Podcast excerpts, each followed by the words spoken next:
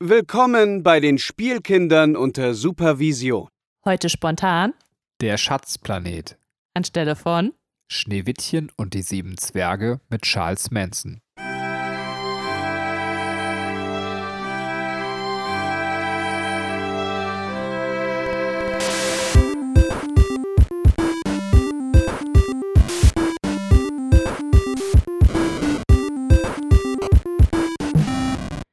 Hallo und herzlich willkommen, liebe Zuhörer da draußen an den Endgeräten, zu einer neuen Folge der Spielkinder unter Supervision. Wuhu! Ich habe gute Laune und mit mir im Podcaststudio ist der liebe Benjamin. Hi Benny. Hi. Wie geht's dir? Äh, ja. So. Ja. Ja, genau so geht's mir auch. Und- und- ich versuche das so zu überspielen. Und, und selbst. ja. Also, ich würde sagen, wir legen einfach mal direkt los. Ja, man hat ja nichts, oder? Also, äh, es ist tatsächlich so, man überlegt, was man so erzählen soll, aber man ist ja quasi in der Corona-Zeit den ganzen Tag irgendwo, lebt man das gleichförmige Leben. Mhm. Also, ich weiß nicht, dann kann man so, haha, heute Morgen ist mir beim Kochen ein Ei runtergefallen. Ich habe, ähm, äh, doch, man, man, was, was bei mir so ist, man kriegt so halt so mehr aus der Nachbarschaft mit. Wenn man jetzt ja in seinem kleinen Kosmos lebt. Und ich glaube, jetzt wird man so langsam zu so Leuten, die, äh, weißt du, die so, wie, wie man, man auf dem Land lebt und dann über die Nachbarn so lästert. Wieso? Also, was, was, was kriegst du denn so mit? Also hier bei ich glaube uns, nicht, dass die unseren Podcast hören. Hau, hau mal raus. im Haus, im äh, Haus gegenüber, das ist so ein Mehrfamilienhaus, ähm, da wird gerade der, der Vorgarten irgendwie neu gemacht. Das war total, für unseren Sohnemann total spannend. Der ist jetzt fast zwei und der hat einen Bagger gesehen und redet immer noch davon, von diesem tollen Bagger, den er gesehen hat. Darum geht es aber nicht. Auf jeden Fall. Aber das muss ich mal ganz kurz. Das Kind lebt so krass in der Vergangenheit. So, es ist wirklich so. Ja, es, da, da, muss man das hier und jetzt anfangen zu akzeptieren. Das ist so, er erzählt dir drei Wochen lang von diesem Bagger, der vor drei Wochen irgendwie da war. Genauso erzählt er mir von so einem Sturz, den er vor neun Wochen hatte. Das, das geht so nicht weiter. Also, ähm, ich glaube, der klebt total im Gestern. bei dem bilden sich gerade so diese Neuronenstränge und immer wenn er das erste Mal irgendwas erlebt hat oder ihm das erste Mal irgendwo was aufgefallen ist, zum Beispiel, dass Handtücher bei uns an der Badezimmertür hängen, seitdem sagt er dann auch immer, also das erste Handtuch, was er da bewusst wahrgenommen hat, da war ein Stern drauf. Seitdem zeigt er immer auf diese Handtücher und sagt Stern. Ja, toll. Freue ich mich ja, wenn er 16 ist und das erste Mal gebumst hat. So, ähm, kommt, er- kommt, kommt er so jeden Tag nach Hause und sagt, ist, ist egal. Bumst! Ich hoffe, dass er nicht mehr so spricht. Also die Nachbarn, ja. Auf jeden Fall, das sind irgendwie so zwei Bauarbeiter, die äh, da diesen Vorgarten machen, etwas älterer und etwas jüngerer. Und ganz oben in dem Haus wohnen halt so zwei, ich noch bisher nie wahrgenommen, in meinem ganzen Leben nicht, bis jetzt in dieser Corona-Zeit, so zwei Mädels, die beide noch recht jung sind. Und die flirten ultra mit diesen jüngeren Bauarbeiter. Die, die waren heute so am Fenster, haben mal rausgeguckt und haben mit dem die ganze Zeit so geschakert und der hat so zurückgeschakert. So. Echt, die Shakern? Also, die weil ich shakern total. ich habe Also die dann- mal quasi einen Karneval ins Auto steigen sehen. Die sehen gar nicht so unhot aus, oder? Ja, ja. Und also. Aber der Bauarbeiter sieht doch gar nicht mal so hot aus. Ach, das geht eigentlich. Der Jüngere. Hast du ihn gesehen? Das, das okay, ist so ein, so ein Bauarbeitertyp. Ey, muss ich mir Sorgen machen? Wieso? Also für mich ist er eh nix. Die stehen auch immer da und trinken Bier morgens. So, äh, der nächste gehe ich wieder zur Arbeit und, und, und dann wird Mutti vom Bauarbeiter weggeflankt. Also, Keine Zeit dafür, sorry. okay. Ja, dramatisches Ende, würde ich sagen. Ich werde mich dafür einsetzen, dass die Bauarbeiter besser mal Homeoffice machen. Also, das, das wird mir jetzt zu riskant. Hm, nice. Ja, oder ich komme dann nach Hause und der Kleine sagt, gebumst. Entschuldigung. Sollen wir vielleicht zum Ja, Schatzplaneten bitte kommen? lass uns zum Schatzplaneten kommen. Also, ähm, der Schatzplanet. Benny, wir besprechen den äh, Schatzplanet jetzt erstmal spoilerfrei, äh, geben dann einen Spoiler-Alarm und äh, danach nehmen wir den Film noch ein bisschen weiter auseinander. Wir liefern euch natürlich auch ein paar Hintergrundinformationen und Easter Eggs, sofern die, diese vorhanden sind. Und genau, bevor wir jetzt loslegen, hätte ich gerne noch einen kleinen Anekdotenteil eingeschoben. Und zwar würde ich gerne, weil der Schatzplanet bezieht sich auf das Buch Die Schatzinsel und das ist ein Jugendbuch und da habe ich mir gedacht, frage ich mal in die Runde, was sind denn das, deine Bücher so aus deiner Kindheit, die du äh, bemerkenswert findest und erwähnen willst? Äh, ja, tatsächlich habe ich mir ein Buch überlegt, aber vielleicht um davor dazu zu kommen, für mich so der große Autor meiner Kindheit und meiner Jugend ist Wolfgang Holbein. Also zusammen Oh ja. vor allem mit seiner Frau Wolfgang und Heike Holbein. Ähm, auch mit seiner Frau Wolfram. Das klingt gerade so, als würdest du auch nochmal. Ja, egal. Also die beiden haben immer so, so Bücher, Bücher wie Märchenmond geschrieben, Märchenmonds Kinder. Wer, wer diese Bücher kennt, das war so wirklich so, die sahen auch alle typisch, wie das bei so bestimmten Autoren auch ist, die quasi, äh, finde ich, jetzt ganz gut im Saft stehen. Die haben ja nicht nur, dass sie bestimmte Bücher schreiben, sondern auch die Cover und das ganze Artwork und sowas vermittelt bei solchen Autoren, dass du immer das Gleiche bekommst. Und ist auch so. Naja, obwohl bei Hohlbein, das muss man ja echt sagen, dieser Mann hat ja einen unfassbar krassen Output. Ich glaube, da haben wir schon mal drüber geredet, aber der hat ja, also der schreibt im Jahr, glaube ich, so zehn Bücher. Ja, ja, und auch sehr, sehr stilistisch tatsächlich am Ende dann doch noch verschieden und auch gar Richtig. nicht schlecht alles. Also, Ja, ich meine, Hohlbein ist ja eher so für die Fantasy-Schiene bekannt, aber wenn man sich mal seine Bibliografie anschaut, der hat, glaube ich, auch für Barbie so Story-Arcs geschrieben. Ne? Also es ist schon krass, dass der einfach, äh, der muss einfach ein krasser Kreativkopf sein. Ähm, ja, sorry, ich wollte dich gar nicht unterbrechen. Genau, und das war tatsächlich so meine Jugendlektüre, beziehungsweise Kindheitsjugendlektüre. Aber tatsächlich das Buch, wo ich mich dann am aktivsten daran erinnern kann und was auch in meinem Kopf bis heute hängen geblieben ist, ist dann Der kleine Hobbit. Ähm, das war für mich ganz, ganz prägend. Ähm, insbesondere weil es mit dem Herr der Ringe, ich war sehr Fantasy fixiert, dann erstmal nicht so gut geklappt hat, den habe ich auch gelesen. Aber dazu musste ich so ein bisschen älter werden, während der kleine Hobbit eben dadurch, dass er äh, von einer abenteuerlichen Situation in die nächste führt, äh, da ist das Buch genau das Gegenteil vom Film. Und beim Herr der Ringe ist es genau umgekehrt. Ähm, äh, tatsächlich, nee, aber das äh, war dann, deswegen konnte ich sehr, sehr gut in dieses Buch rein, bin auch in der Welt sehr gut abgetaucht und der kleine Hobbit war auch immer das, was mich dann motiviert hat, irgendwann mal den Herr der Ringe auch wirklich zu lesen. Ähm, also für mich ein ganz wichtiges Buch. Ja. Ja, krass. Ich habe ähm, erst, als die äh, Trilogie losgegangen ist, überhaupt von Herr der Ringe mitgekriegt, so richtig.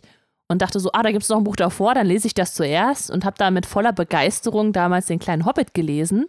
Und dann äh, habe ich mich an Herr der Ringe versucht zu wagen, aber ich, ich bin einfach nicht durchgekommen. Es war einfach, es war nicht in dem Stil geschrieben, dass ich es wirklich gut lesen konnte. Ich sag mal ganz ehrlich, ich weiß nicht, ob ich es heute schaffen würde. Also, weil ich heute wahrscheinlich nicht mehr den eisernen Willen hätte zu akzeptieren, dass man mir 300 Seiten Baumbeschreibung gibt. Ähm, Ja. äh, während ich das damals dann irgendwie so, da ist man ja dann auch so ein bisschen, das ist jetzt, das ist ganz große Literatur, das muss Ja. man mitnehmen. Ich weiß nicht, ob ich das heute mich da genauso durchbeißen würde. Ja. Ja, kann ich absolut verstehen. Ich habe ein bisschen früher angefangen, weil ich auch ähm, meine Kinderbücher so ähm, nochmal reflektiert habe. Und ähm, im Grunde das erste Buch, an das ich mich richtig erinnere, was wir auch häufiger gelesen haben, beziehungsweise vorgelesen bekommen haben, war der Struwwelpeter. Okay, also du bist so weit zurück. Ja, aber Diese weil. ganzen schrecklichen Geschichten mussten wir uns auch anhören, bitte. Ja, nein, weil es einfach auch so ein prägsames Buch war. Ne? Das ist ja, ich glaube, es wurde tatsächlich vom Pädagogen geschrieben. Ich habe jetzt nicht nochmal nachgeschaut, aber es war einfach, es waren einfach schlimme und schreckliche Geschichten. Und dass das damals einfach als gut galt, das seinen Kindern vorzulesen, kann ich heutzutage so gar nicht mehr verstehen. Ja, liebe Eltern, lasst eure Kinder Saw schauen. Ähm, ist auch eine gute Idee. Nein, aber Ja, diese, das ist, äh, das Niveau ist gleich. Eigentlich können wir darüber mal einen Podcast machen. Ich finde das hier so eben, äh, die sind ja alle so. Der Struwwelpeter ist ja richtig, richtig schlimm.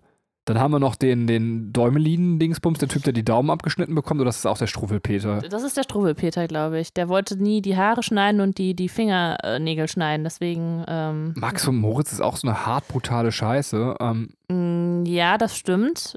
Ähm, allerdings ist das eher halt auf andere bezogen und nicht halt auf. Also, ich weiß noch, Paulinchen war für mich die härteste Geschichte. Da musste ich weinen. Weil äh, das Paulinchen zündelt halt gern. Die spielt halt gern mit dem Feuer und dann ver verbrennt die. Und äh, die Katzen weinen dann zum Schluss ums Paulinchen. Und ich glaube, ich fand das so schlimm, dass die Katzen um das Kind geweint haben. ey, was für ein krank, also echt was für ein kranker Mist. Ne? Ja, auf jeden Fall, ähm, das, das fand ich halt so als prägsamstes äh, Kinderbuch. Ich galt in meiner Familie immer als diejenige, die sehr viel gelesen hat, als, als äh, ja, Jugendliche oder Kind, ne, so, also ja, zu dem Alter, wo man halt schon lesen konnte. Ich ähm, äh, wurde halt irgendwann richtiger Harry Potter-Fan, aber davor äh, muss ich auch noch mal so ein bisschen rumkramen, weil ich glaube, ich habe einfach kein Buch gehabt, was ich so richtig heftig ähm, abgefeiert habe, in Erinnerung habe. Äh, mir ist nur eins dann noch eingefallen, ähm, das lange im Regal stand, wo ich mich lange nicht rangetraut habe, weil es das erste Buch war, was dann ein bisschen länger war. Und das war der Brief für den König. Ähm, das ist auch so ein, ja, ich Fantasy, sondern ja so, so Mittelalter ähm. Also, dass, dass ein, äh, ein Junge quasi beauftragt wird, einen Brief für den König halt äh, zu liefern. Der ist halt kurz davor, Ritter zu werden. Und schlägt sich dann durch die Lande. So, das ist halt äh, eigentlich eine richtig spannende Story gewesen. Und ich hatte das halt bekommen von meiner Oma, das weiß ich noch, und ich war echt so, okay, lese ich das jetzt oder nicht? Und dann habe ich es gelesen und mich, mich hat es richtig gepackt. Also beim ersten Mal ähm, kam ich noch nicht so ganz klar, weil ich wusste, es ist ein langes Buch und das war für mich echt eine Herausforderung. Und beim zweiten Mal war ich dann so richtig drin und war dann auch sehr, ähm, äh, sehr stolz auf mich, als ich es dann durch hatte. Und das Lustige ist, ich habe gesehen, das wurde jetzt auch verfilmt. Also nicht jetzt, aber vielleicht schon eine ganze Zeit her. Würde mich mal interessieren. Also vor allem, was äh, aus meiner Kindheit da so hängen geblieben ist, ob das dann äh, tatsächlich ähm, gut auch umgesetzt wurde. Ah ja, krass. Also kann ich verstehen. Können wir uns ja mal angucken. Mhm. Äh, ich muss noch ganz kurz was zu langen Büchern sagen. Jetzt kommt wieder der Videospieler in mir raus. Aber es war so, also ich habe eh immer als ich nicht nur Hohlbein, sondern ich habe auch tatsächlich äh, dann immer wenn ich einen Autor hatte, dann ganz viel von dem verschlungen, eine Zeit lang richtig viel Terry Pratchett gelesen, fast alles, was da ist an Scheibenweltromanen. Und Fantastischer Autor. Gab es immer so Leute, so, so wie meine Oma, die so, Mensch, was der Junge für dicke Bücher verschlingt. Ähm, so, das hat mir nie einer irgendwie bei Videospielen gesagt. Das ist Mann, was für ein krasses langes Videospiel der hier runterspielt. So. ähm, als wäre das so eine Kunst, wäre ein dickes Buch zu lesen. So, also als Kind ist das irgendwie, scheint es so eine große Hürde. Vielleicht für deine Oma schon. da, da, da, da. Aber bei, bei mir war eher so früher dann beim Urlaub dann so die Frage, wie viele Bücher kriege ich in den Koffer rein? Ich weiß nicht, so eine ganz äh, entscheidende Frage. Ähm, ja. Heute ist ja so E-Book-Zeit. Ähm, da geht es im Notfall dann auch leichter, aber ich weiß, dass du das E-Book nicht magst. Wir machen nee. immer mal einen Bücher-Podcast. Ja, ja, das muss ich, äh, bevor wir jetzt anfangen, das, das muss ich kurz loswerden, weil ich liebe es einfach, wenn man so ein Buch in der Hand hat, so viele Seiten habe ich gelesen, wie viele kommen dann noch, so dieses haptische, dieses, ähm, ja, das finde ich total spannend an Büchern, das mag ich an Büchern, und das hat man bei diesem flachen E-Book halt nicht. Das kriegst du doch mit so einer richtig schönen Prozentangabe und sogar noch der Zeit, die quasi wie bei so einem Navigationsgerät. Ja, das ist was das, anderes. Das ist auch so verdammt unromantisch, wenn da irgendwie so anhand deiner Lesezeit approximiert wird, quasi wie lange du noch brauchst, bis du mit dem Buch durch bist. Das ist halt, das finde ich. sowas Oh, das, das, ist, nee. Ja, das ist so richtig, richtig finde ich richtig da, unschön. Da bin ich der Bauarbeiter unter den Bücherlesern. Das, äh, ich, ja. Ich bin, tötet die Bäume, ich will Bücher haben. So. Geil. So, mit dem martialischen Wort kommen wir zum Schatzplaneten. Klau mir nicht in meine Moderation. mit diesen martialischen Worten kommen wir jetzt zum, hast du das gesagt, zum, zum Schatzplaneten. Ähm, ja, der Schatzplanet. Äh, da würde ich dich jetzt auch direkt wieder fragen, Benny. Ähm, Achso, vielleicht fangen wir erstmal mit der Beschreibung an. Vielleicht fasst du uns kurz den Schatzplaneten zusammen, damit die Zuhörer. Spoilerfrei. Deine Moderation ist richtig scheiße, die ich dir klauen sollte. Sag mal Inhalt und Bewertung. Genau, spoilerfrei. Und dann gibt es eine Bewertung. Beim Schatzplanet geht es um so einen kleinen Bub, ähm, dessen Vater irgendwie abgehauen ist und dieser kleine Bub ist riesiger Fan von, ich vergesse natürlich immer wieder den Namen, einem Piraten namens äh, Nathaniel Fl Flint. Nathaniel Flint, genau. Und dieser Nathaniel Flint hat einen legendären Schatz irgendwo versteckt. Äh, jetzt wird dieser kleine Bub irgendwann älter und ist so ein bisschen ähm, rebellisch und hat auch Ärger mit der Polizei. Aber eines Tages ist es so, dass äh, vor ihm quasi auf dem Planeten, auf dem er lebt, also wir müssten vielleicht mal ganz kurz sagen, für jemanden, der noch gar nicht weiß, äh, tatsächlich, was mit dem Film ist, in welchem Setting das spielt. Das spielt in einem Weltraum-Setting, wo die Leute aber mit ähm, so Gothic-mäßig und, und Piratenmäßig noch mit normalen Schiffen durchs Weltraum fliegen und in so 18. Jahrhundert, 17. Jahrhundert Hütten wohnen. Also äh, sehr schwer zu beschreiben. Also ein äh, Setting, was einerseits im Weltraum ist, aber trotzdem anachronistisch anmutet, also seiner Zeit nicht mehr gemäß. Ähm, das Wort anachronistisch vielleicht übersetzt. Ähm, und es ist halt so, dass dann eines Tages ein, ein Weltraumschiffsfahrer eben bei ihm so in der Nähe der Wohnung zusammenbricht und offensichtlich verfolgt wird. Er hat irgendwas dabei und äh, es stellt sich dann eben heraus, dass das, was er dabei hat, eine Schatzkarte ist und, und dann geht dieser Junge auf Schatzsuche im Weltraum. Das war so spoilerfrei zusammengefasst, fand ich. Äh, ja. Oder war das schon zu viel? Ne, es ist eher zu wenig als zu viel, aber gut. Ich finde, bei Spoilerfrei geht es ja um zu wenig als zu viel, aber dann habe ich das ja alles richtig gemacht. Jetzt soll ich eine Bewertung des Films geben. Das wäre sehr schön. Es ist, wir haben ja extra diesen Disney-Film ausgewählt als die in Fragezeichen underrated Disney-Filme und ich finde, ähm, nein, er ist nicht underrated. Ich weiß, dass es Leute gab, äh, die netterweise bei Twitter gesagt haben, ein großer Fan von dem Film und ähm, finde den Film toll, deswegen möchte ich auch vorsichtig mit dem Film umgehen. Ich habe ihm nur 5 von 6 Punkten gegeben. Äh, 5 von 6. 5 von 10. Ähm, ich finde, es ist ein Film, der richtig, richtig gute Ansätze hat und zwar einen sehr, sehr kunstvollen Ansatz, den wir gleich mal in Ruhe besprechen müssen. Mhm. Äh, er hat eine Optik, die leider heute kaum noch guckbar ist an bestimmten Stellen, aber dieser optische Ansatz, er benutzt einen 2- und 3D-Look, da wird Katrin sicherlich gleich was zu sagen. Äh, das ist ein interessanter Ansatz. Ähm, ich finde auch, dass er einen interessanten Ansatz in der Geschichte wählt aber vieles leider einfach nicht ordentlich auserzählt. Ähm, weswegen er zwar sehr spannend dann ist, aber am Ende zu viele Sachen irgendwie liegen lässt und äh, ja, dann hat er halt eben wirklich großes verschenktes Potenzial, was leider nicht genutzt ist. Es hätte ein ganz, ganz toller Kunstfilm vor allem werden können, aber dazu sage ich dann gleich im Spoiler-Teil was zu. Ähm, ja, bitte, Katrin. Ja, ich schließe mich da deiner Meinung an. Ich würde ihm äh, sechs von zehn Punkte geben, also ein bisschen besser als deine Wertung. Ich finde, es ist, er hat, äh, wie du eigentlich schon richtig zusammenfasst, sehr viel verschenktes Potenzial und ähm, ist meiner Meinung nach dementsprechend zu Recht ein Underdog. Ähm, man hat viele oder zu viele nicht auserzählte Stränge und leider ähm, dadurch auch zu wenig Tiefe in den Charakteren. Ähm, das äh, jetzt bei der Recherche ist mir klar geworden, dass es vieles noch, glaube ich, äh, schuld daran ist, dass man sich sehr an dem, äh, an der Schatzinsel, also an dem ursprünglichen Buch, dran anlehnen will, von der Story her, ähm, dass dann ein paar ungute Entscheidungen getroffen wurden und was dann halt ähm, leider halt so ein bisschen den Einbruch in den Charakteren und in den Storysträngen halt ähm, ja mit sich zieht. Äh, was ich allerdings sehr positiv hervorheben möchte, ist der Look des Films. Also jetzt nicht das, was du sagst, äh, finde ich, ist auch richtig. Das, an vielen Stellen ist der schwer guckbar heutzutage. Aber der Gedanke zu sagen, man verknüpft dieses, diese klassische Seefahrt, dieses, ähm, ja, ne, diese, diese, diese, dieses Piratenzeitalter mit ähm, Sci-Fi und äh, so ne, alles, was im Weltraum spielt, das finde ich sehr cool gemacht, sehr cool gelöst. Ähm, ja, also da hat man, ist man noch ein bisschen experimenteller gewesen, dass man sagt, äh, welche äh, Möglichkeiten hat man, ähm, um so eine, keine Ahnung, so einen Sturm auf See jetzt im Weltraum darzustellen und sowas. Äh, da, da sind die sehr kreativ geworden und das, äh, das hat mir recht gut gefallen. Ähm, daher eher äh, im Großen und Ganzen ähm, eine mittelmäßig bis schlechtere Bewertung von mir. Das meine ich gerade mit Kunst, also dann mache ich das jetzt im spoilerfreien Teil, weil eigentlich spoiler ich das so ja nicht mit, mit kunstvoller Film.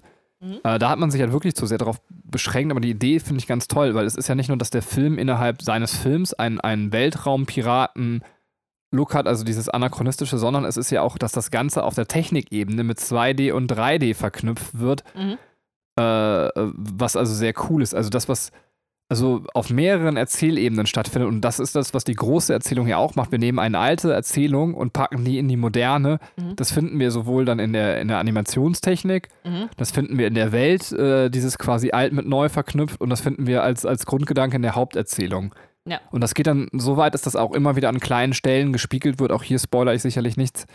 Die Anfangsszene, wenn der kleine Bub, äh, wie heißt er Jim. noch? Jim in seinem Buch liest, ähm, ist so eine typische Disney-Filmszene, ja. weil da ist es ja immer so, dass quasi bei den alten Disney-Filmen so ein Märchenbuch gelesen wird und dann startet die Erzählung. Mhm. Und bei ihm ist es auch so, dass dann quasi diese Erzählung mit einer 3D-Animation irgendwie äh, in und aus das Buch kommt. Also ja. quasi auch hier wieder alte und neue Gedanken miteinander verknüpft. Ja, stimmt, stimmt. Finde ich sehr schön. Ja, das finde ich auch alles total cool tatsächlich als Ansatz, aber dann ist halt ein bisschen schade, dass, dass man in die Erzählung hätte man einfach mehr investieren müssen, dann hätte man wirklich einen ganz wundervollen Film gehabt. Ähm. Ja, es ist leider, leider nicht passiert. Ne? Also deswegen, es ist, wie gesagt, leider viel verschenktes Potenzial. Aber wir sind im Disney-Format. Äh, wir werden auch im Spoiler-Teil erstmal ganz, ganz viel auf Hintergrundinformationen und solche Sachen noch eingehen, bevor wir nochmal über unsere eigene Meinung diskutieren. Also wer jetzt sagt, ich will gar nicht hören, wie die beiden Filmmies reden, ähm, ihr könnt da dann auch ausmachen äh, ich weiß nicht, möchtest du ein bisschen was zu Regisseur oder ähnlichem? Ich weiß nicht, du hast ja irgendwie ein paar Hintergrundsachen rausgesucht und noch spoilerfrei sagen oder? Ähm? Ja, sehr gerne. Also, ähm, was wir noch nicht gesagt haben, der Schatzplanet ähm, ist von aus dem Jahre 2002. Der liegt zwischen ähm, Lilo und Stitch und die Bärenbrüder, um das so ein bisschen auch äh, für sich selber einzuordnen. Ich war ein bisschen überrascht, dass der schon dann doch so alt ist. Ähm, irgendwie hatte ich den als neuer in Erinnerung. Ähm, die Schatzinsel ist von 1883 von Robert Louis Stevenson geschrieben. Äh, das ist äh, genau der, der Roman, auf dem der Film basiert. Ähm, der Film hat eigentlich relativ gute Kritik gekriegt. Also Ähm, mittelmäßig bis gut, sagen wir mal. Allerdings hat er auch eine Oscar-Nominierung für den besten animierten äh, äh, Zeichentrickfilm gekriegt. Aber er hat verloren gegen Shihiros Reise ins Zauberland. Der ist nämlich auch in dem Jahr rausgekommen. Ähm, die, äh, das, das, ist krass, das kann ich mir gar nicht vorstellen, dass Shihiro auch so äh, jung in Anführungsstrichen noch ist, aber ähm, ja. Oder so alt, du hast es gerade als alt bezeichnet. Ja, ich hab's ja, genau. ja. Äh, ich finde 2000 ist für mich noch alles jung irgendwie so. Ähm. Ja, ja, man kommt sich auch vor, als wäre das vor zehn Jahren gewesen, aber es ist ja von, schon vor fast 20 Jahren. Ne? Das ist, äh, finde ich ganz verrückt. Aber tatsächlich finde ich, äh, wir müssen immer mal so einen Gimli-Podcast machen. Heißt das überhaupt so? Ich weiß nicht. Ja, ich, wir haben es irgendwann mal falsch gesagt und jetzt weiß ich nicht mehr, wie es richtig heißt. Okay, aber auf jeden Fall ähm, würde ich gerne mal. Ja. Shiro finde ich tatsächlich zu Recht gegen verloren. Also tatsächlich. Ja, ja, das ist auf jeden Fall äh, ist ein fantastischer Film. Auf jeden Fall äh, die Kritik, die ja ähm, meist gut war, ähm, hat äh, Dennoch ist der Film nicht so gut beim Publikum angekommen. Also die haben tatsächlich Verlust mit dem Film gemacht. Budget hatten die 140 Millionen ausgegeben und im Boxoffice sind nur 109 Millionen reingekommen. Die Regisseure für den Film allerdings sind sehr große, große äh, Sterne am Disney-Himmel. Das waren Ron Clements und John Master, äh, Masker, die ähm, auf zusammenarbeiten, die verantwortlich sind für Ariel, für Aladdin, für Herkules, für Küstenfrosch, für Vajana. Also das ist eigentlich so ein Pack, wo man sagt, die machen das, dann wird der Film gut. Das wird ein Erfolg, definitiv. Und ja, das war an, an der Stelle halt nicht so, was sehr, sehr merkwürdig war.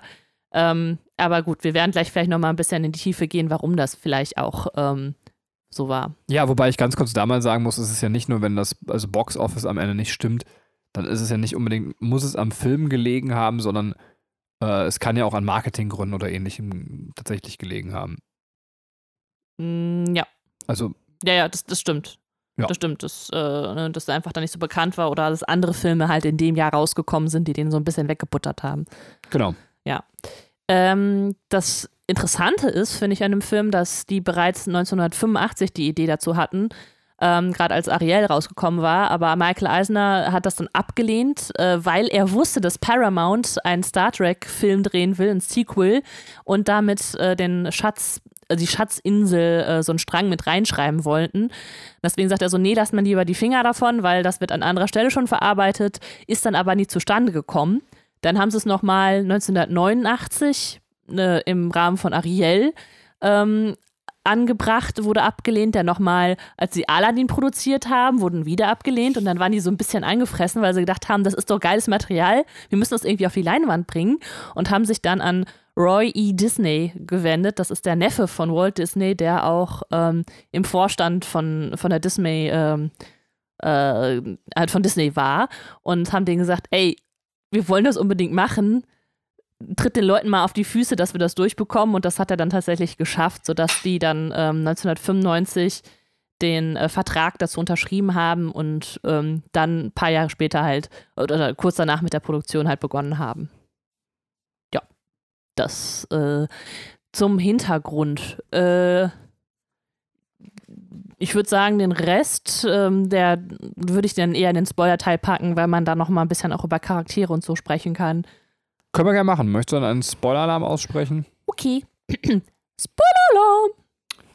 Ja, soll ich tatsächlich den Film nochmal kurz versuchen zu Ende zu erzählen oder ist das äh, bei dem Film jetzt nicht notwendig? Doch, vielleicht nochmal ganz kurz, damit man nochmal abgeholt ist. Vielleicht ist es auch ein bisschen länger her, dass der ein oder andere den Film gesehen hat. Okay, also es ist tatsächlich so, dass ähm, Jim nicht alleine äh, quasi auf die Schatzsuche geht, sondern er nimmt einen Astrophysiker namens äh, Doppler. Ah, ist das wirklich Doppler? Er ist Doppler, ja. Er ist so ein Hund äh, mit. ähm, der sehr, sehr begeistert ist und gleichzeitig ist auch auf der Schatzsuche ein böser Cyborg. Wir wissen nicht genau, wie dieser Cyborg aussieht. Wir sehen halt nur, dass er das äh, Restaurant der Mutter von Jim zerstört, ähm, mhm. wissen aber nicht genau, wie gesagt, wie dieser Cyborg aussieht. Äh, Doppler, also dieser Astrophysiker und Jim heuern eine Crew an und machen sich auf die Suche nach dem Schatz. Und es ist so, dass wir gerade in, in dieser bei der Crew ist quasi ein Cyborg dabei, der in der Schiffsküche ist und wir ahnen schon, das könnte der Cyborg sein und selbst Jim ahnt es auch, ähm, dass das der böse Cyborg sein könnte, weil er hat vorher eine Warnung bekommen, dass eben ein Cyborg böse ist. Äh, wie das Schicksal aber so will, freunden sich der Cyborg und äh, Jim tatsächlich an in so einer Vater-Sohn-Beziehung.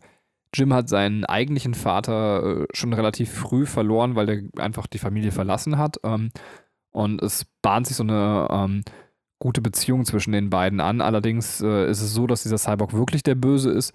Und aufgrund seiner ähm, bösen Art muss er sich um seine Meuterei und seine Crew zu halten, obwohl er wirkliche Gefühle für Jim hat, äh, eben dazu entscheiden, sich hinter seine Crew zu stellen und, und sich gegen Jim und den Doppler und ähm, da ist noch so eine Katzenfrau, deren Namen ich gerade nicht kenne. Captain Amelia. Captain Amelia, das ist der Captain der angeheuerten Crew von dem Schiff. Die stellen sich gegen die. Auf jeden Fall äh, wird das Schiff gemeutert.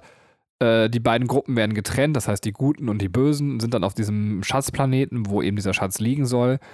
Äh, und dort stellen sie dann tatsächlich fest, äh, dass dieser Planet eigentlich ein einziges riesiges Warp-Tor ist, was zu anderen Dimensionen führt, mit dem der Flint, also der alte Pirat, seine Beute machen konnte und irgendwo und auf diesem Planeten liegt der Schatz und zwar liegt er im Inneren des Planeten und ähm, als dann beide Parteien den Schatz gefunden haben, äh, ist es so, dass tatsächlich äh, äh, der Cyborg sich tatsächlich dafür entscheidet zu sagen, okay, ich kümmere mich lieber um den Jungen, als dass ich versuche, diesen Schatz mitzunehmen und er lässt den Schatz liegen und am Ende ist dann alles in dem Sinne gut, ähm, dass die beiden sich lieb haben, wobei der Cyborg trotzdem flieht, weil er für seine Taten eben eigentlich bestraft werden müsste und ähm, deswegen äh, sorgt Jim dafür, dass er fliehen kann und Jim heuert dann bei der Marine an und den Schatz hat am Ende niemand mitgenommen.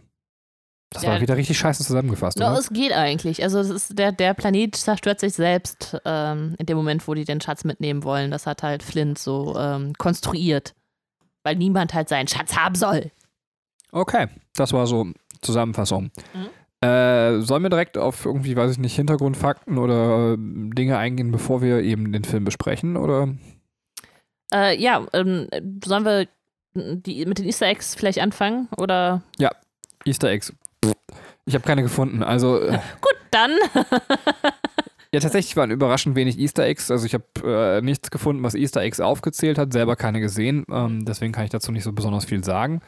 Ja. Ich habe eine Theorie rausgesucht. Ähm, und zwar die Theorie, was eigentlich mit Jims Vater ist. Aber die ist jetzt auch nicht so spektakulär, dass sie euch allen quasi die Nüsse wegblasen wird. Ähm, äh. Und zwar ist die Theorie, dass Jims Vater vermutlich ein Marinesoldat ist, der angeheuert hat, um äh, andere Planeten zu kolonialisieren. Ähm, diese Informationen werden genommen aus verschiedensten Quellen. Es gibt ein so ein Artbook zu dem Film, wo da erste Ideen rausgelesen werden, dann eben aus dem Film selber und aus einem Videospiel tatsächlich zum Film. Ähm, äh, Hauptindiz ist tatsächlich, ähm, dass äh, Jim in seinem Zimmer ganz, ganz viele Schiffe hat äh, und, und auch die Marineflagge, aber nicht die Jolly Roger. Also das heißt, äh, er ist auf jeden Fall von der Schifffahrt total begeistert, aber jetzt eben nicht von Piraten, sondern tatsächlich von den Guten der Schifffahrt, was dafür sprechen könnte, dass der Vater eben bei der äh, Marine eben angeheuert hat Gleichzeitig sieht man ihn auch irgendwann an so einer Stelle reinkommen, da hat er so, so Offiziersstiefel an und äh, was dafür sprechen könnte, jetzt wie so Kolonialisierung von anderen Planeten. Ähm, da ist so ein bisschen auch die Idee, dass man sagt, ähm, ja, äh, wie kann es sein, dass sie so anachronistisch leben, wenn sie quasi äh, eigentlich die Technik haben, anders leben zu können? Und da war so ein bisschen, das ist ein bisschen weit hergeholt tatsächlich, aber die Idee so, okay, wenn sie gerade neue äh, Planeten bevölkern, kann es ja sein, um sich dann eben heimisch zu fühlen. Obwohl sie die modernste Technik haben, versuchen sie eben so diesen alten Stil zu reproduzieren. Das ist so ein bisschen die weit hergeholte Theorie, aber ganz, ganz niedlich eigentlich fürs Worldbuilding, finde ich. Ähm, ja, stimmt. Süß, finde ich gut. Ja, aber bringt uns jetzt auch nicht weiter, weil reine Spekulation und Ende der Geschichte. Wie ist bei dir? Okay, ähm, ein paar Hintergrundinformationen habe ich noch. Ähm, wie, die, die äh, haben das ganze Design nach der 70-30-Regel ähm, aufgestellt. Und zwar 70% traditionell und 30% Science Fiction. Ähm, das heißt, sowohl im Aussehen als auch im Vokabular ähm, von dem, äh, wie halt gesprochen wird, dass man dann halt sehr viel von der äh, halt äh, von, von Schiffssprache und so benutzt hat und 30% äh, dann eher von, äh, von dem Weltraum Zeug. Das ist wiederum total cool, finde ich. Also, das ist genau das, was ich meine. Da ist der Film wirklich absolut vorbildlich. Ja. Also, vor allem, da, da ist es so schön, dass die Anlehnung halt an dieses Buch ist, an äh, die Schatzinsel, weil es da wirklich dann noch so um diese Zeit auch geht. Ne? Und äh, das daraus halt genommen ist, dass man halt das Alte und das Neue verknüpft. Das finde ich auch sehr, sehr gut gelöst. Ähm, wir haben, äh, das hattest du gerade gesagt, ich habe jetzt nicht äh, die, die krasse Beschreibung dazu. Übrigens, meine Quelle ist das äh, englische Wikipedia. ähm, wir haben die, äh, äh, die haben halt so 360-Grad-Sets gebaut, sodass die, ähm, wenn die jetzt äh, Figuren da rein animiert haben, quasi so einmal um die rumgehen konnten und man hatte wirklich eine Rundumsicht von denen. Das haben die auch mit der Kamera dann halt ausgenutzt und die Kamera quasi um die Figuren gedreht. Ähm, es gibt so ein paar Kamerafahrten in dem Film, da sieht man das halt ganz gut. Ähm, das wirkt ähm, allerdings, finde ich, manchmal auch ein bisschen befremdlich. Ähm, die haben äh, von den Animationen her sowohl 2D-Charakteranimationen als auch 3D-Charakteranimationen, gerade bei ähm, John Silver, also dem Cyborg, und äh, computeranimierte Umgebungen äh, geschaffen. Darf ich da ganz kurz einen Gedanken zu einstreuen? Also auch Gerne. stimmt, ähm, der Cyborg John Silver ist tatsächlich auch nochmal ein Beispiel für das, was ich eben schon angeführt habe, was wir jetzt gerade anführen.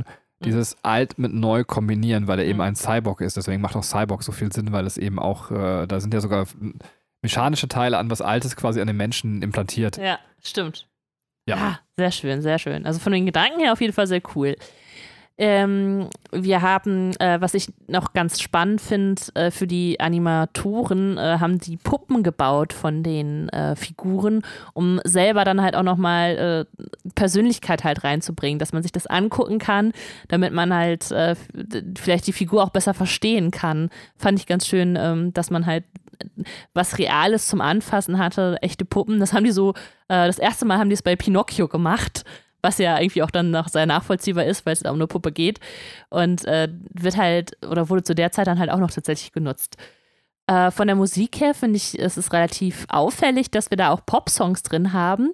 Äh, es wurde gesungen von den Goo Goo Dolls äh, Frontman äh, John Resnick und der britischen Popgruppe BB Mac, die kannte ich jetzt nicht. Ähm, I'm Still Here ist, glaube ich, das, was so ähm, sehr äh, im Zentrum steht, was also äh, in dieser Szene ist, äh, wo äh, diese Vater-Sohn-Beziehung zwischen John und Jim äh, sich ausbaut. Ähm, aber ich muss ja sagen, der Gugu Dolls-Sänger hat auch eine sehr, sehr schöne Stimme. Also ich höre ihm gerne zu.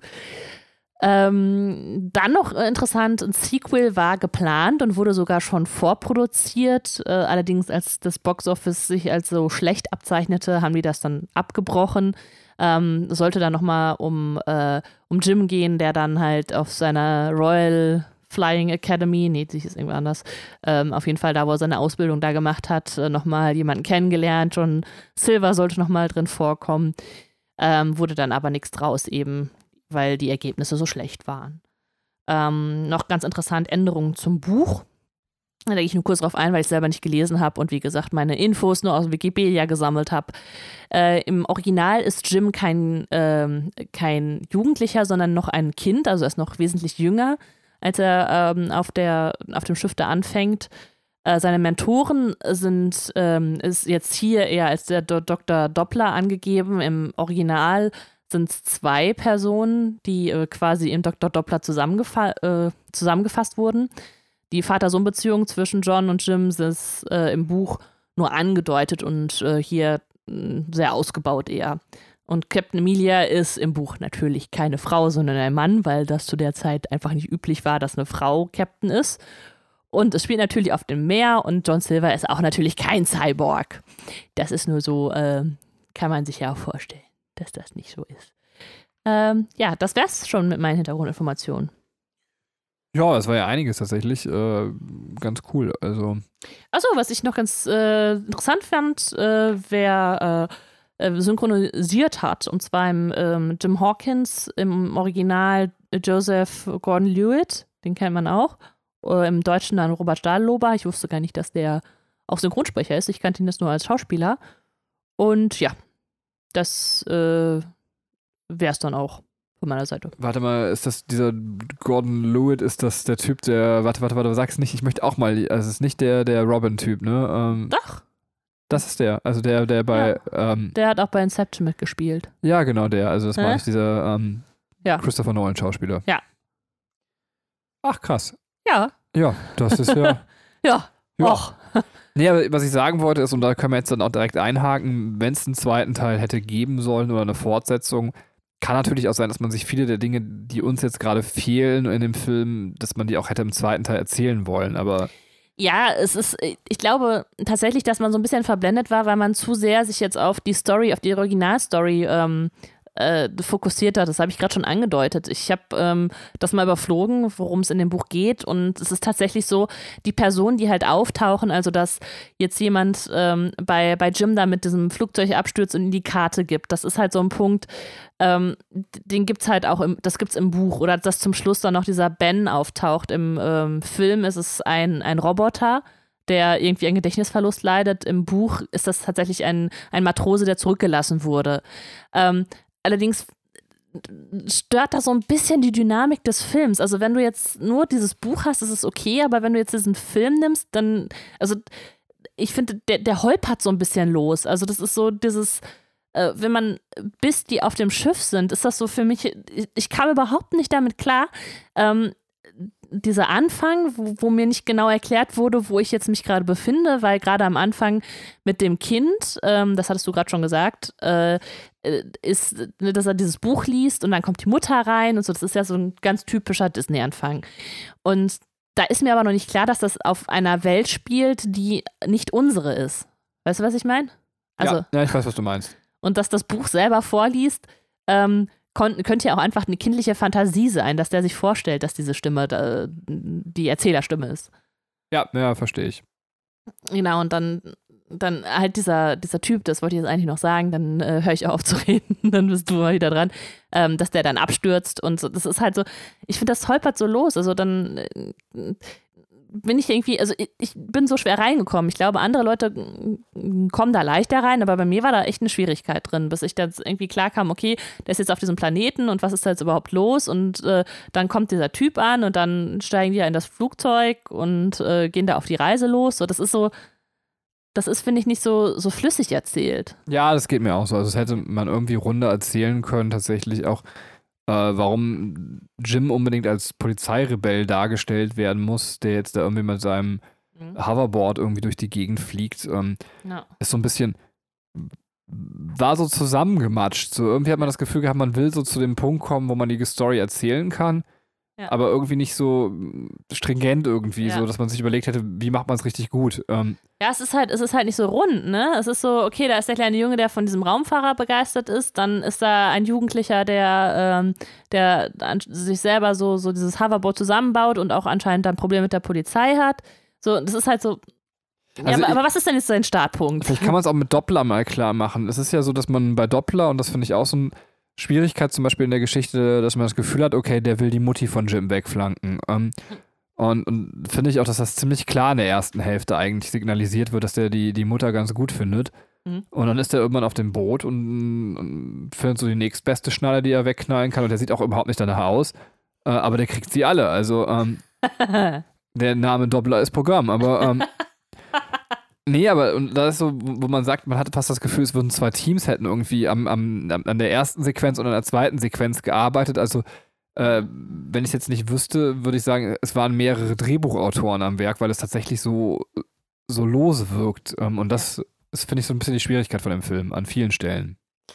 Ja, das, das stimmt. Also ich meine, ähm, wie gesagt, also meine Theorie ist ja, dass, äh, dass es aufgrund des Buches ist, dass auch äh, Doppler, der eigentlich aus zwei Personen zusammengeschrieben wurde, dann ähm, was er halt irgendwie schwierig hat, ist dieser Spagat zwischen, ich bin jetzt eher das Comichafte und ich bin jetzt das Ernste. Das kriegt er halt auch nicht so hin und du hast recht, also das, das spiegelt sich halt auch in seiner Persönlichkeit den Frauen gegenüber. Ähm, ja, ja. dann halt auch noch, wie später die, also wo der Film gut wird, ist er, wenn er eigenes erschafft. Also diese Vater-Sohn-Beziehung scheint ja in dem Buch nicht so richtig zu geben zwischen äh, John Silver und, und Jim, also was da entsteht. Und das ist so, es hat so viel Charme, das ist so schön aufgebaut und du fühlst halt so auf einmal mit und auf einmal kriegt der Film eine richtig gute Wendung und du denkst, ja, yeah, okay, der Start war holprig, aber jetzt bin ich drin. Also ja, ja, und das ist auch wirklich spannend, wie der Konflikt aufgelöst wird. Also, weil man irgendwie das Gefühl hat, die mögen sich wirklich gerne und aber letztendlich, und das ist halt auch das, was mir dann fehlte, so, äh, ich fand das wirklich spannend. Also alles, was auf diesem Boot passiert, ähm, wo ich dachte, wo will der Film denn jetzt hin? Ja. Aber das, das wird dann in so ein Einheitsbrei irgendwie auch wieder weggekocht, leider, dass Ja. das äh, total schade ist. Also, wir erfahren weder, warum der Cyborg eigentlich äh, seine Vatergefühle entwickelt, warum Jim seine Sohngefühle entwickelt, ist noch klarer. Ja. Ähm, das wird halt nicht so richtig aufgelöst und wir verstehen am Ende auch nicht, warum er eigentlich den Schatz aufgibt. Äh, natürlich muss man jetzt mal ganz ehrlich sein, wir gucken immer noch einen Kinderfilm. Ja. Da kann man auch sagen, so, ja Leute, wenn ihr euch in eurer Freizeit Kinderfilme anguckt, dann seid ihr vielleicht auch selber schuld, wenn ihr nicht die Tiefe bekommt, die ihr da haben wollt. Ähm, äh, Das- ist ein Argument, gebe ich zu.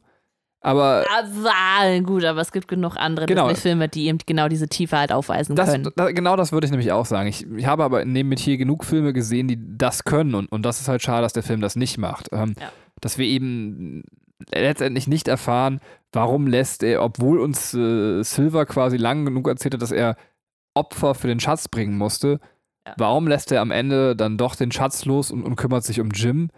Äh, und, und da kriegen wir keine befriedigenden Antworten, außer, ja, dass wir selber eher in unserem Kopf wissen, zwischenmenschliche Beziehungen sind ja eh immer mehr wert als Geld. Und das finde ich halt so ein bisschen plump und ein bisschen schade. Also ja, so. Ja, das stimmt. Ja, das stimmt. Es ist, es ist irgendwie, ähm, es ist nicht deu- Ich finde, da hätte man auch, also da ist John Silver auch zu, zu flach gezeichnet an der Stelle. Also man hat da irgendwie die Möglichkeit, viel aus ihm rauszuholen und viel zu machen, dass man auch zum Beispiel weiß, also woher kommen seine Vatergefühle zum einen. Zum anderen, warum ist er ein Cyborg? Also wie ist das gekommen? Das wird ja, also im Grunde mal weiß man nur, ja, der, das passiert, weil er halt diesem Schatz nachgejagt ist. Aber auch da hätte man ihm ja sehr, sehr viel mehr Tiefe und noch einen besseren Background geben können.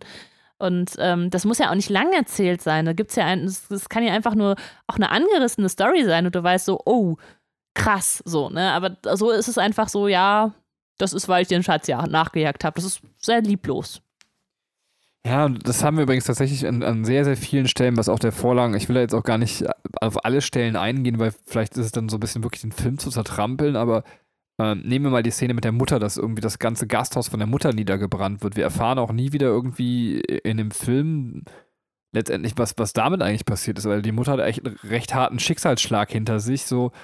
Ja, Ähm. genau, vom Vater verlassen und äh, dann baut sie sich ihre eigene Existenz auf und dann äh, wird die auch noch zerstört. Ja, also äh, im, im normalen Disney-Film würden wir zumindest noch sehen, der Charakter bringt ein bisschen Geld mit und das reicht für die Mutter, um das Gasthaus wieder aufzubauen. Das wäre ja. Das ist doch tatsächlich, passiert das doch. Ähm, Sehen wir das? Ähm, ja, John Silver, bevor er abhaut, wirft ihm doch stimmt, noch. das stimmt äh, doch, das stimmt. Ja, sorry, das, das, das, das sehen wir doch noch. Dann brauche ich, äh, dann, dann nehme ich meine Klage wieder raus. Habe ich Ja. verdrängt seit äh, gestern Abend. Krass.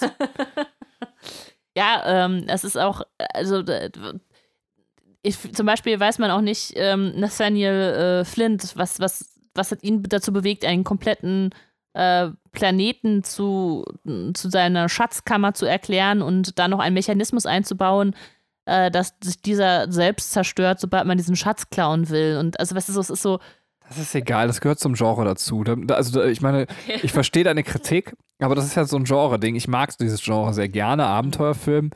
Wir wissen, da ist dieser Pirat gewesen, wir wissen, der Schatz ist da, wir wissen, es ist gefährlich, diesen Schatz zu suchen. Mehr müssen wir nicht wissen. Ähm, das ist, äh, nee, wirklich, also das Genre macht mich total an. Ich finde auch, liebe Filmemacher, die uns natürlich alle unseren Podcast hören, bitte produziert mehr Abenteuerfilme. Gerne auch mit Geisterpiraten okay. Ähm, und Dinosauriern. wow. Und Geisterpiraten, Dinosauriern. Ich sollte Regisseur werden. Wow. Ähm, achso, ja, und was, äh, was auch noch so ein bisschen unklar ist, ist ähm, die, die krasse Gewalttätigkeit von John Silver, der ja das Gasthaus niederbrennt, der diesen Typen verfolgt und äh, dann hat er halt diese sehr liebevolle Seite. Ähm, ist vielleicht auch irgendwo in dem Charakter angelehnt, wenn es, äh, es gibt noch eine, ähm, eine Gestalt in diesem Film, über die wir noch gar nicht gesprochen haben, die ich aber eigentlich ganz gut gewählt finde auch, ähm, und zwar Morph. Ähm, ich mochte Morph sehr gerne. Morph ist quasi der Sidekick von äh, John Silver. Das ist ein, äh, ja, wie der Name schon verrät, äh, so, so ein, ein Wesen, das äh, Ja, jetzt bin ich mal gespannt. Also, Morph. äh, Morph. wie der Name schon verrät, wir wissen nicht, was es ist, aber es ist ein Morph. Ähm, nein, ich weiß, was du sagen möchtest. Es ist ein Wesen, was die Gestalt wandeln kann, ein Ja. Gestaltwechsler. Aber was heißt es denn? Da gibt es auch ein Wort für, das ich ganz gerade im Met Kopf habe. Metamorphose. Ja, das ist auch Morph. Das auch Morph. Warte. ist Corona-Zeit tut mir nicht so gut. Ähm, ich fand es eigentlich äh, sehr. Corona-Spasti jetzt. Das, das hätten wir mal erzählen sollen. Das, das heben wir uns noch auf. Also ähm, für einen anderen Podcast. Das ja, aber beim Pepper Woods Podcast. Ja, der Corona-Spasti. ähm, äh, also ich mochte eigentlich, äh, das war halt kein super nerviger Side. Also der war halt nicht nervig, weil Sidekicks könnten oft so nervig sein und der hatte auch das Potenzial dazu nervig zu sein, aber ich fand den recht gut eingesetzt und sowas habe ich halt bisher noch nirgendwo gesehen. Ähm, deswegen war die Idee ziemlich cool. Also das äh, ist so ein, eigentlich so ein kleines Wabbelwesen, was halt äh, sich in alles verwandeln kann, ähm, was es halt sieht.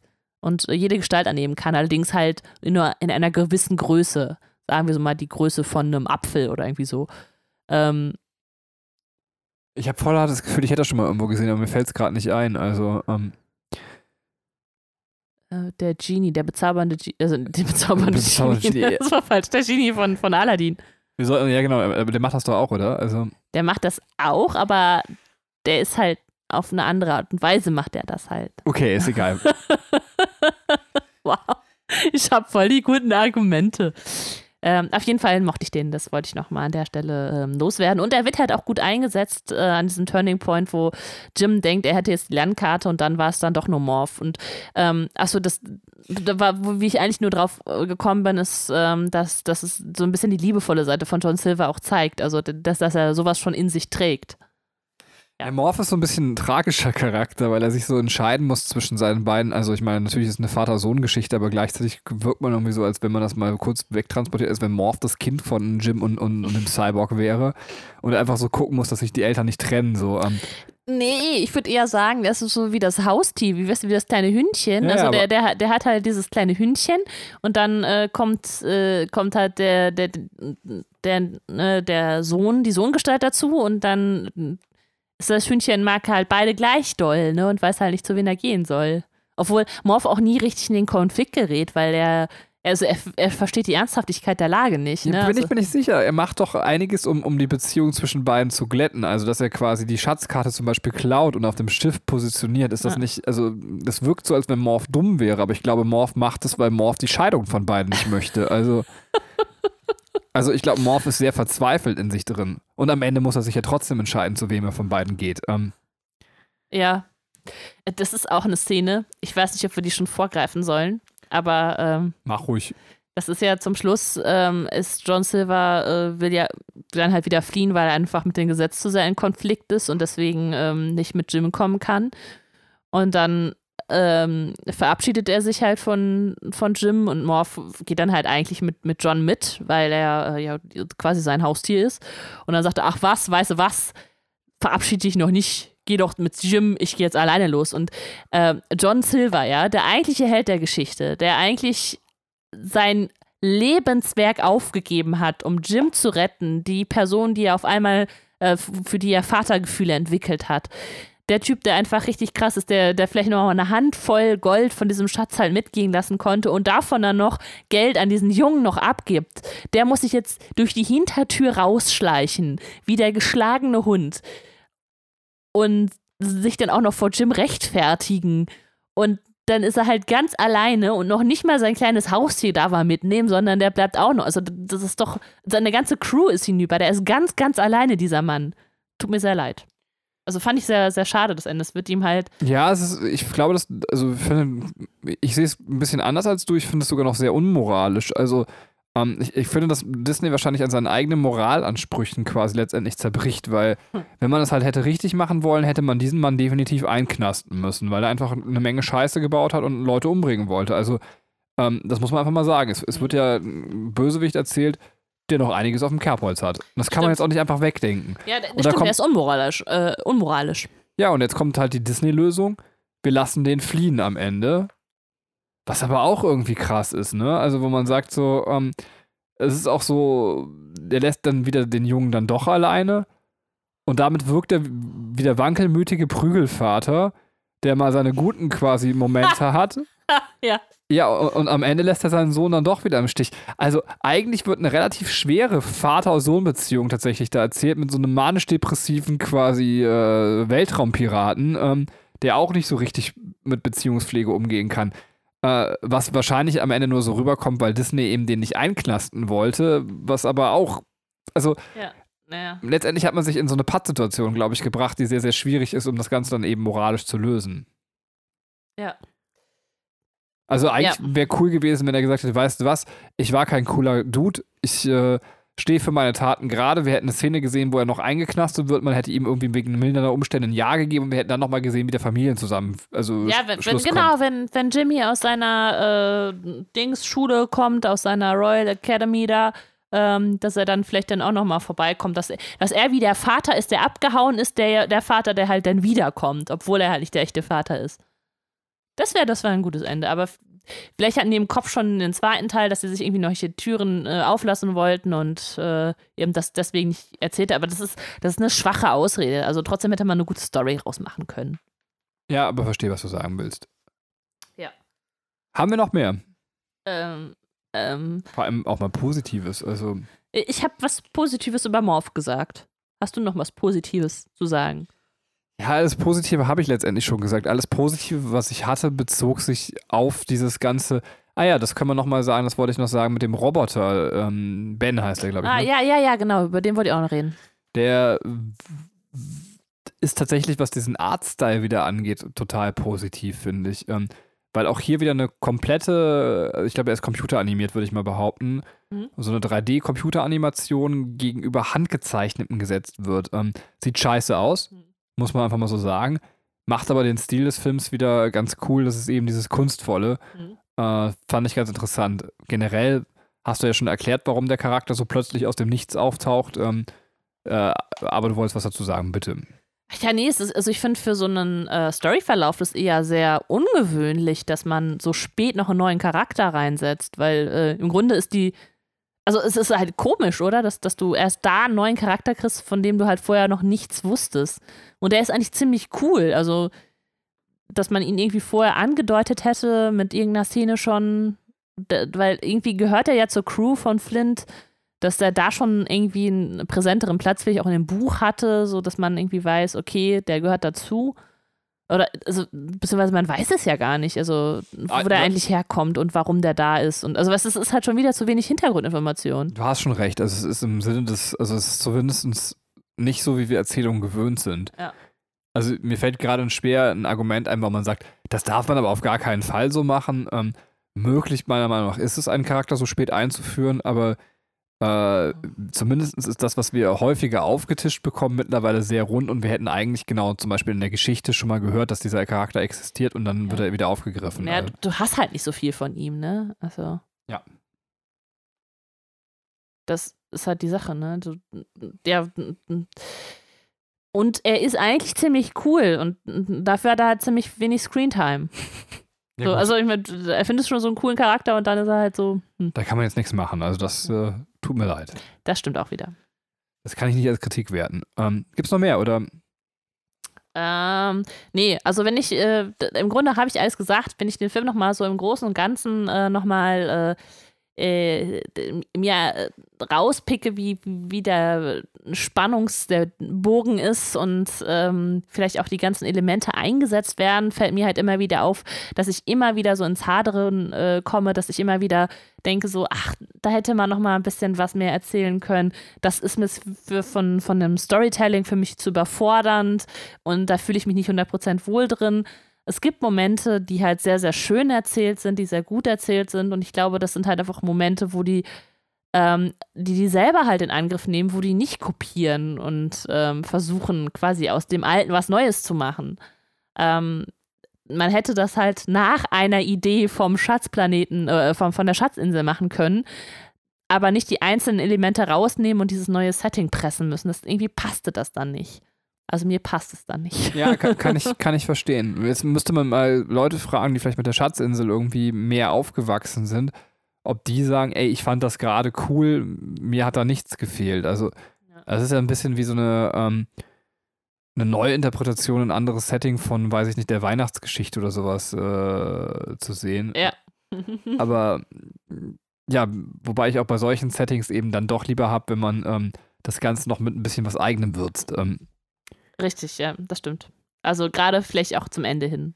Ähm, da nochmal so ein, ja, so ein eigenes ähm, schönes Ende sich, sich ausdenkt. Ja.